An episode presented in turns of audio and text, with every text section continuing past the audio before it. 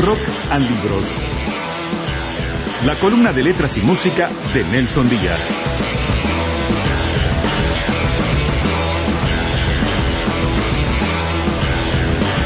Esa voz que escucharon hablando de una fuga es Nelson Díaz. ¿Cómo Hola estás, Nelson. Buen día, ¿Qué ¿cómo andan? Rosina? Luis. Bien, bien. No, hablando de mis cuitas. Los lentes de- negros no te dejan ver la luz roja los, encendida. Los, los, este, mm, las cuitas del tránsito, ¿no? ¿Qué me, pasó? me- me chocaron el miércoles de mañana y bueno, Sí. Esa era la frase que comenzaba la columna. El tipo se dio a la fuga. Mirá, qué Qué lindo mala cosa, título ¿eh? para un libro. Sí, el Ponete tipo, a escribir sí, ya. el tipo se dio a la fuga. Bueno, Dale. por suerte. Sí, sí, sí, sí, sí. no ha Hace algo pasado- positivo de algo negativo. No ha pasado nada grave. nada- Bueno, nada bueno, grave, ¿eh? entonces, Bueno. dicho esto, eh, ¿ponemos música? Sí, claro, vamos a la música.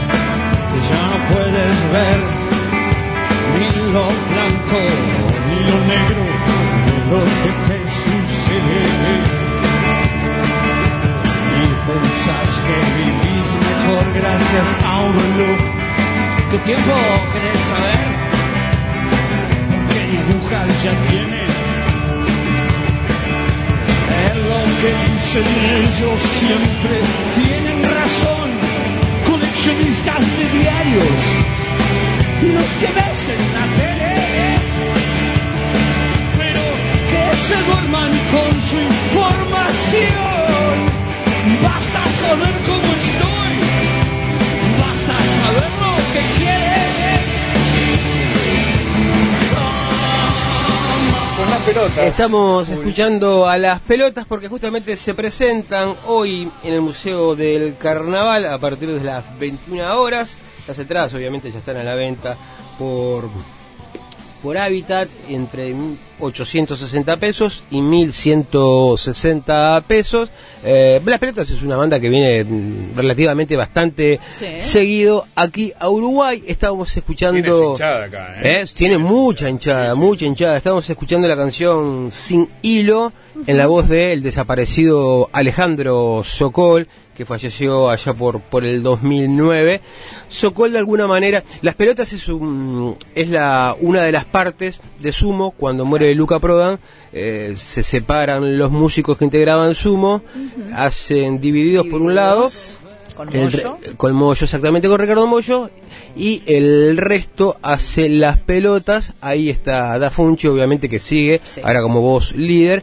Estaba eh, Sokol, el Bocha, el querido Bocha Sokol, que de alguna manera también encarnaba el espíritu de Luca Proda, ¿no? Este, uno no quiere decir que todo tiempo pasado fue mejor, pero las pelotas sin Sokol ya no son las pelotas de antes, ¿no? Este, eh, hoy vamos a escuchar una banda mucho más profesional, profesional, evidentemente, pero también mucho más pasteurizada, ¿no? Este, sí. más este para para escuchar en FM, ¿no? Por ahí van algunas críticas, me parece, a, lo- a las últimas obras de ellos de los seguidores.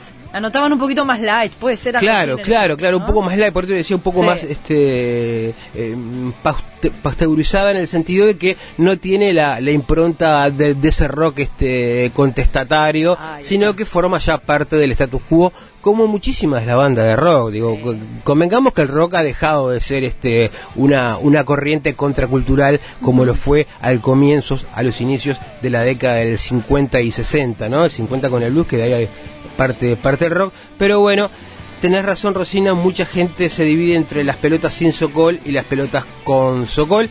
Lo que hicimos fue entonces comenzar la columna con, repito, sin hilo, un clásico de las pelotas en la voz del Bocha Sokol. Repito, hoy 21 horas en el Museo del Carnaval, las entradas por hábitat ya están a la venta, tienen hasta tres pagos en diferentes este, tarjetas. Estamos en línea con Alicia Escardó a, por- a propósito, por motivo de la séptima edición de la Semana Negra. Alicia, buen día, ¿cómo estás? Buen día, ¿qué tal? ¿Cómo están ustedes? ¿Cómo andás? Bien, bien, buenísimo. Calentando los motores porque ya arrancamos la semana que viene. Comienza ahora el, el 22, ¿no? El 22, exacto. El 22 y va hasta el 27. Un- un- eh, vos tenés este como varios como varios frentes, digamos, ¿no? Porque además de gest- gestora cu- cultural, una de las referentes y organizadoras de esta de esta feria que ya es un clásico, por cierto, esta semana negra aquí en Uruguay, has publicado varios libros. Estoy pensando, por ejemplo, en La ventana de, enfrente, estoy pensando en Escape de los Balcanes, La muerte de Pan, ¿no? Y ha- bueno, ha recibido además algunos algunas distinciones, entre ellas el, el- premio Onetti. Eh, contanos, Alicia, en esta séptima edición, ¿cómo, cómo va a estar este presentada? ¿Qué actividades va a haber? Bueno, va a haber actividades a lo largo de toda la semana y empezamos el lunes con un ciclo de cine en Cinemateca que siempre se suma con, con películas muy bien elegidas. Eh, son lunes, martes y miércoles. Eh, y un taller a cargo de Gustavo Álvarez, que es un psicólogo especialista en, en lo forense, digamos, que es lunes y martes. Y después charlas el jueves, viernes y sábado en el Museo Nacional de Artes Visuales. Charlas, debates, mesas con, con escritores, periodistas y bueno, eh, to- todas conversaciones alrededor del género policial y negro. De alguna forma podemos decir que, como, como se presenta esta Semana Negra, que los escenarios de- del crimen para esta edición son el Museo Nacional de Artes Visuales, el Centro Cultural de España y Cinemateca, como tú decías.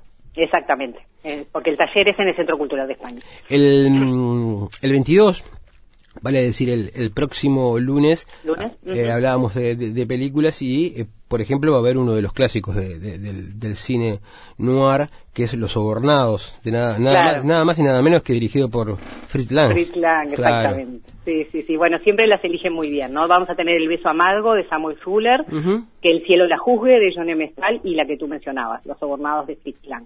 Y además, bueno, las salas nuevas de Cinemateca, que si no las visitaron, Claro, bueno, porque está, es- está espectacular ese complejo nuevo. Es una un, un buen momento también para fe- para para visitar las las salas, ¿verdad? Este, una, una Un lujo buena- que tenemos en Montevideo. Exacto, una buena excusa y acompañar esta esta semana negra.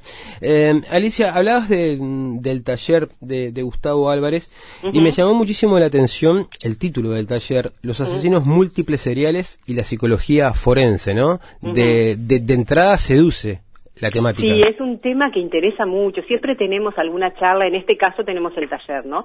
Porque, claro, los hemos visto tanto en cine o en series y nos parece a todos que sabemos, ¿no? Lo típico, la, la soledad, la infancia traumática, ¿no? El, planear cada crimen. Y bueno, hay mucho de mito. eh, realmente la ficción nos ha traído muchas cosas que no son tan reales.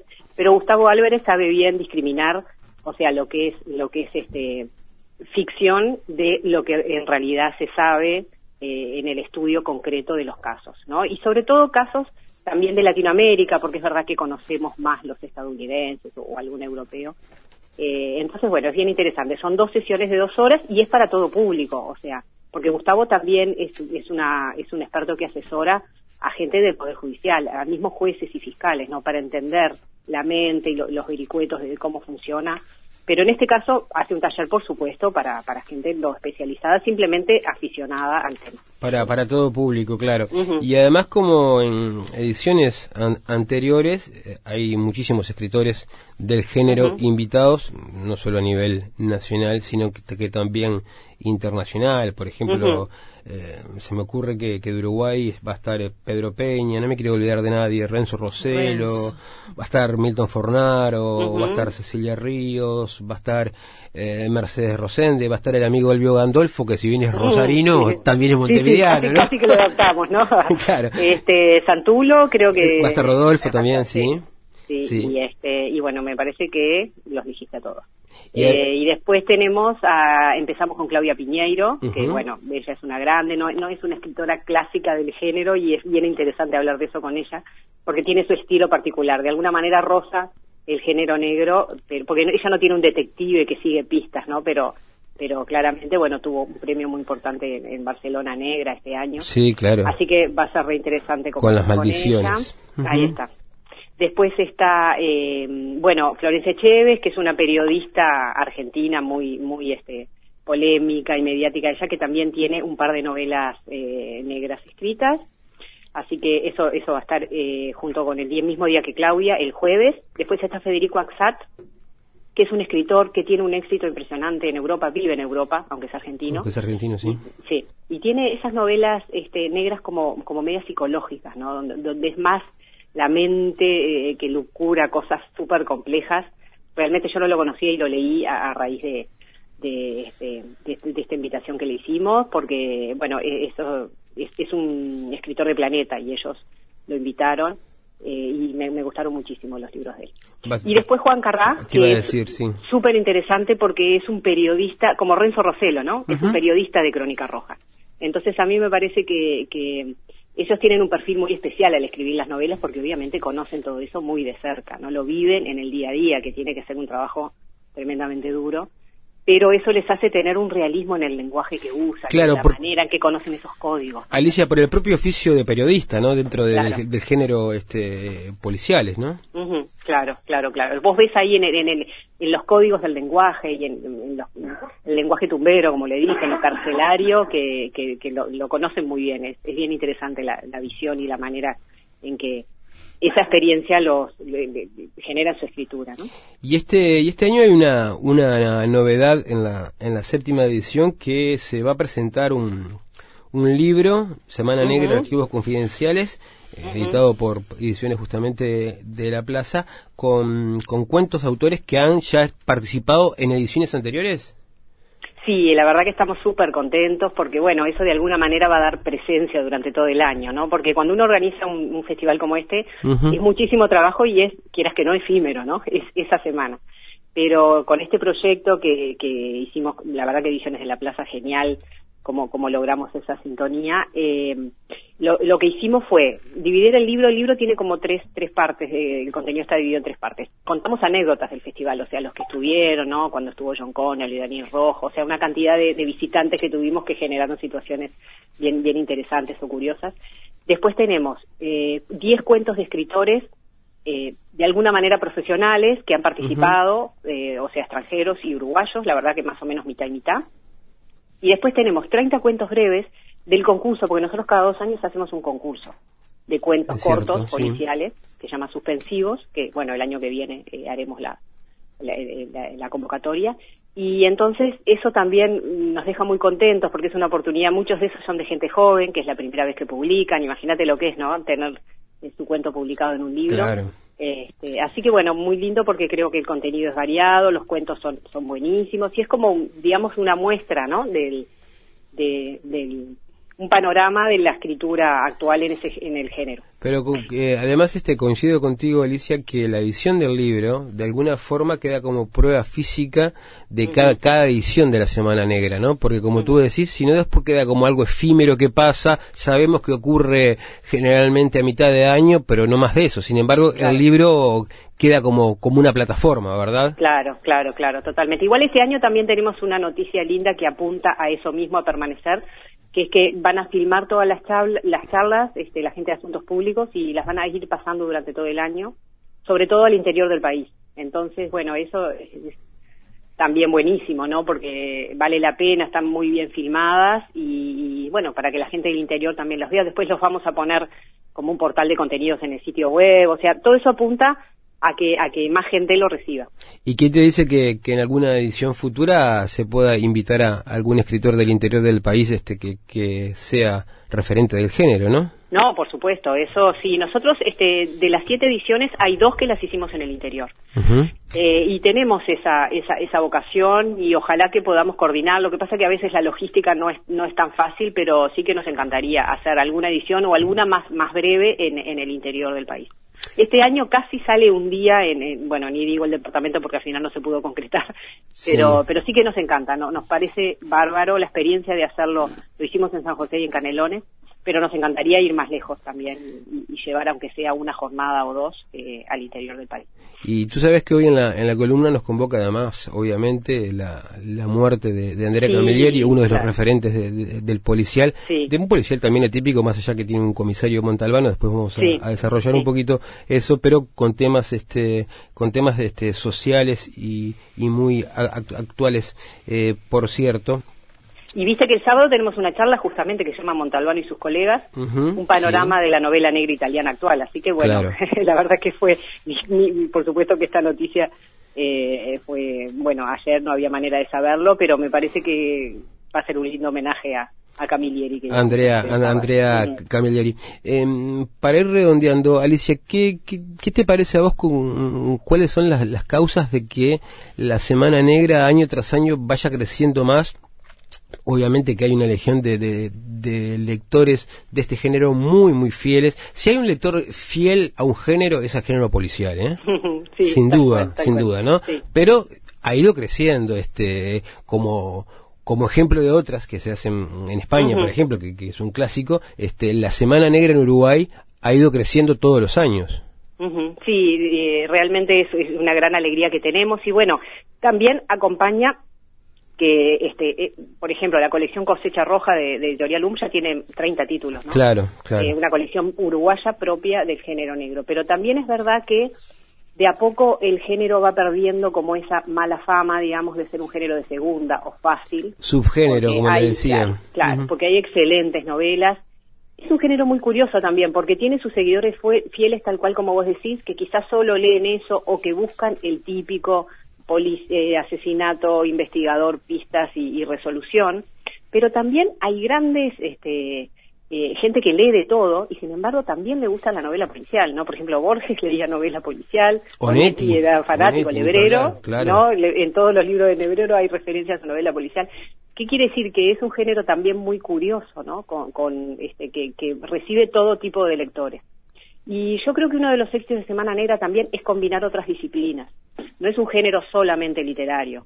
Tenemos cine, hablamos de series, hablamos de cómic, por ejemplo, Santulo y Juan, Car- Juan Carrá también escribe cómic, ¿no? Entonces hablamos de cómic, tenemos teatro, porque hay un colectivo de teatro que hizo una investigación sobre cómo volcar el noir en el teatro. Eh, cortos, en general, este año no, pero en general pasamos cortos policiales. O sea que al ser multidisciplinario me parece que tenemos actividades para niños siempre, este, búsquedas de pistas y, y juegos de detectives. Quizás esa es parte el, eh, el secreto, el crecimiento del género también. Y bueno, al consolidarse año a año también más gente se va enterando, ¿no? Como tú decís, a mí eso de, de que se convierte en un clásico me impresiona un poco. Claro. Pero, pero hay señales, ¿no? Hicimos un concurso, ahora hay un libro, como que va creciendo en distintas, eh, se suman actividades y eso lo hace consolidarse y, y atraer más gente. Está muy bueno, Alicia, te, te agradecemos. Este, vamos a No, repartir un poco las sedes, el Museo Nacional de Arte Visuales, Cinemateca, Centro Cultural de España, va del desde el 22 de julio al 27. Toda la Eh, información en semananegra.uy. Te iba, te iba a decir web. eso. Ahí va, Sí. y si no en Facebook, semana negra también punto uy. Ahí tienen todo, pueden descargar el programa si quieren. Yo no descargué todo Sí. el programa, obviamente, pero vamos a ir este, informando en la medida de lo posible las actividades que se realizan día tras día. Alicia Jardot, te mandamos un abrazo de aquí desde punto de vista. Muchísimas gracias. Chau, chau. Chao.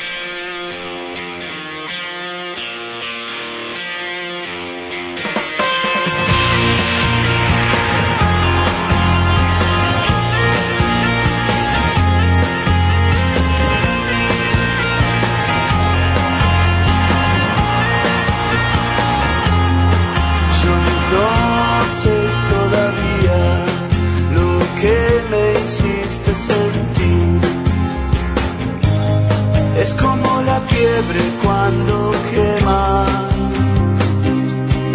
Si la nube que arrastras llegara a un sitio final. ¿Cuánto tiempo guardas un secreto? Será por ti, será por mí, será por todo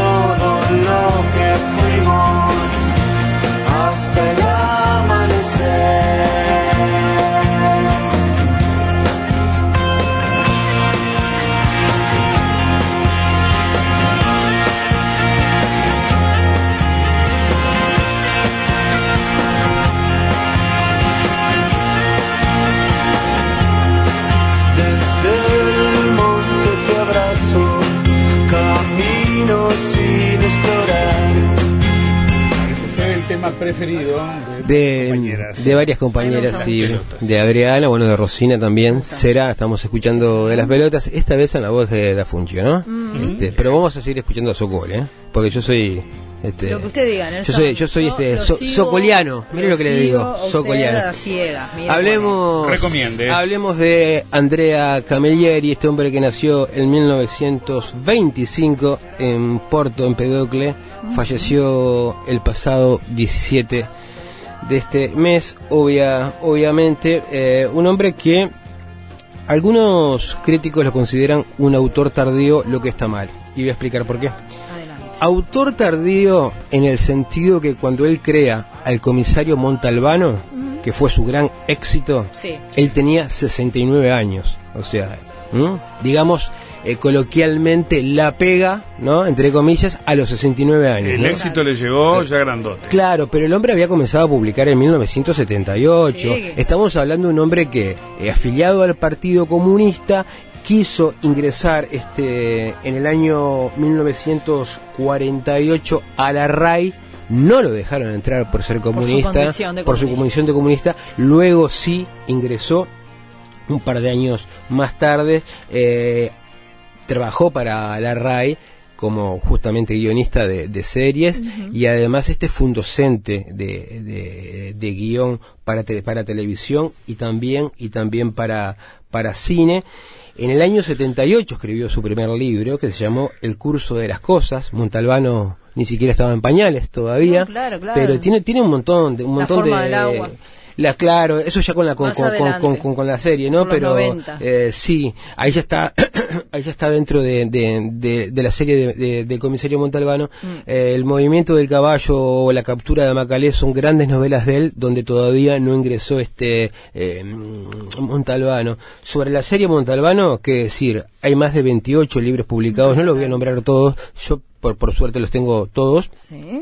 Eh, él dejó como, como manuscrito, como legado, mejor dicho, legado, el manuscrito en una caja fuerte a su editor de la muerte de Salvo Montalbano, porque él quería que Salvo eh, Montalbano viviera un poco más que, que él, ¿no? O sea que se va a publicar la última novela de Montalbano, pero quedan tres o cuatro to- todavía para, para publicar, ¿no? Va a ser una locura cuando salga eso. Claro, eh, quedan tres o cuatro eh, que, que él, que él, mm, dejó prontas y eh, la muerte de Montalbano que es todo que es todo un, un secreto este y es el fin es el fin pero bueno Un hombre que fumaba 80 cigarros por un día. disparate ¿Qué un disparate no encontrás una foto de Andrea Camilleri sin un cigarro Hay una crónica de una periodista de Clarín que cuenta lo que fue llegar a su casa y encontrarse con ese panorama. Sí, sí, sí, sí. Y, y además este lo ves en...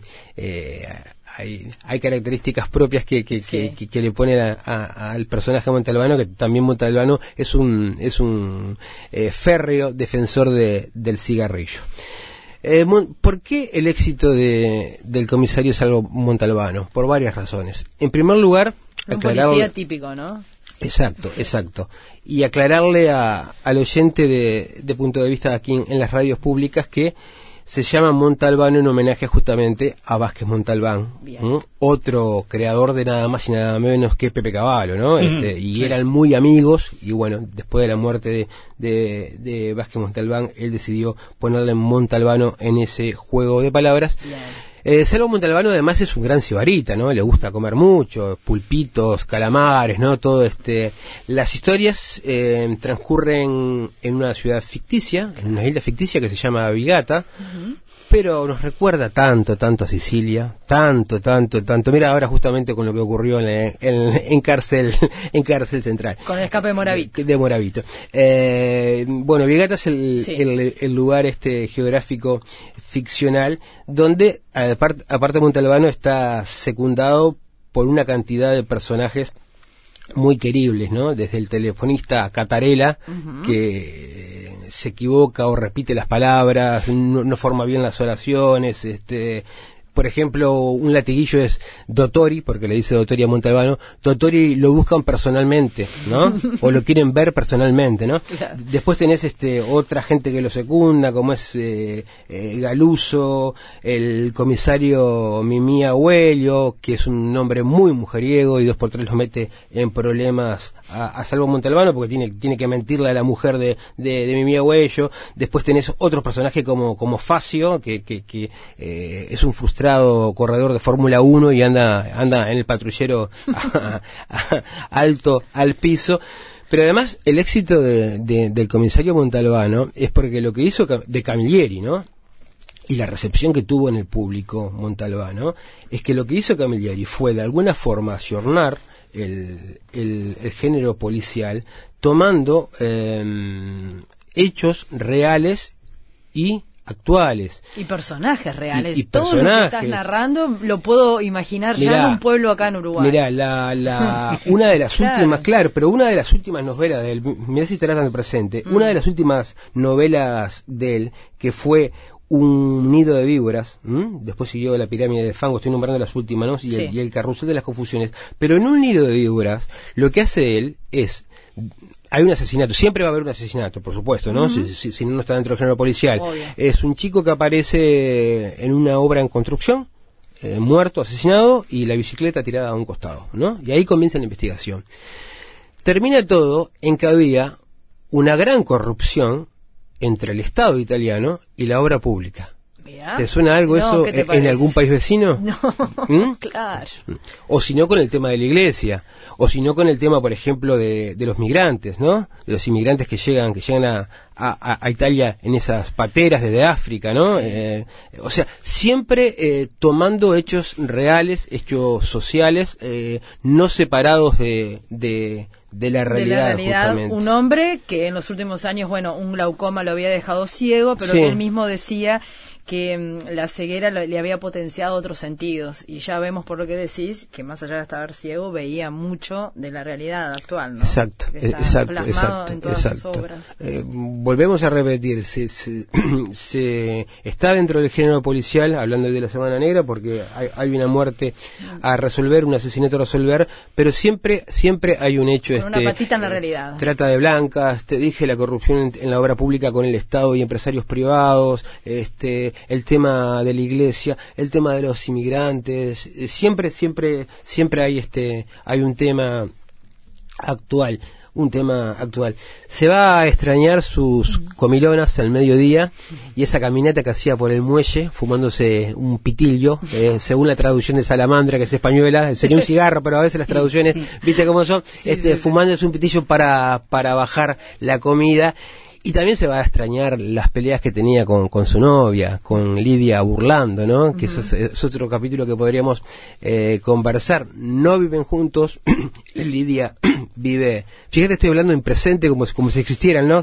Y eso, eso es lo interesante y lo importante cuando, un escritor puede, puede lograr hacer, hacer eso, ¿no? ¿Y qué pasaba? ¿Por qué se peleaba tanto? Lidia vive en Roma eh, y, y, obviamente Montalbano vive en Vigata y, y ella lo va a visitar a veces, este, pero casi siempre terminan peleados por teléfono, después ella va, e, ella odia a la mujer que le hace la comida en la casa, ah, ah porque no se cocina, ¿no? Sino que tiene, tiene una cocinera, tiene una mujer que le ayuda en las tareas domésticas al comisario Montalbano, que además el hijo de esta señora está preso y lo llevó preso Montalbano, justamente tuvo que detenerlo, ¿no? Entonces hay toda una historia y él como se siente culpable de haber llevado preso a este chico que robó toma a la mamá como, como, como, como, como trabajadora en su casa. Bien, pero no lo extrañes porque queda para siempre no, la obra, por supuesto, queda legado. Por supuesto, ni que hablar.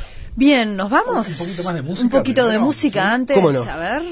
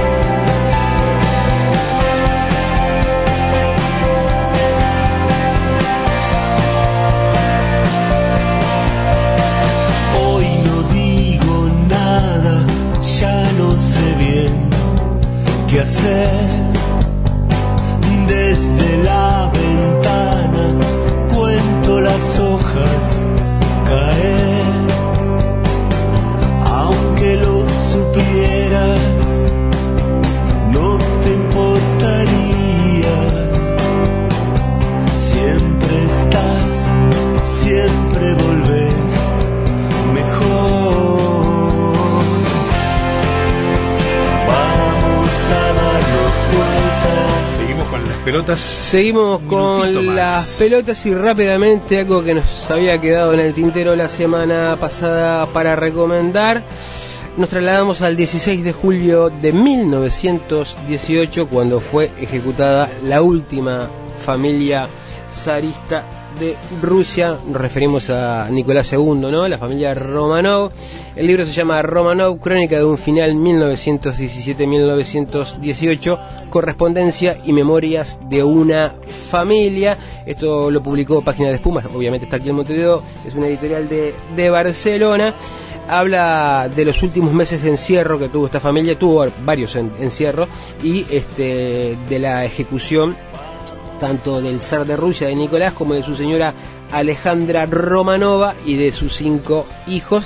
Interesante porque hay una correspondencia con allegados, este, con el círculo íntimo, y también una especie de, una especie, no, hablemos bien, un diario íntimo de sus últimos días, donde obviamente el hombre dice que es una injusticia lo que están haciendo con él, lo que van a hacer con él y con su familia, en fin, pero me parece que es interesante porque de alguna, de alguna manera este, eh, este libro marca, este, este hecho, ¿no? En el libro mar- marca, refleja el fin de, de una era y yo creo que también eh, que es un- acaso el primer proceso revolucionario del siglo XX, ¿no? Sí. Luego vendría eh, la Segunda Guerra Mundial, vendría el, el Mayo francés, vendría Vietnam, un montón de cosas, pero me parece que es el primer proceso revolucionario del siglo pasado, vale decir, del siglo XX. Bien, Así que vale hace la pena. 100 años. Sí, Muy sí. bien.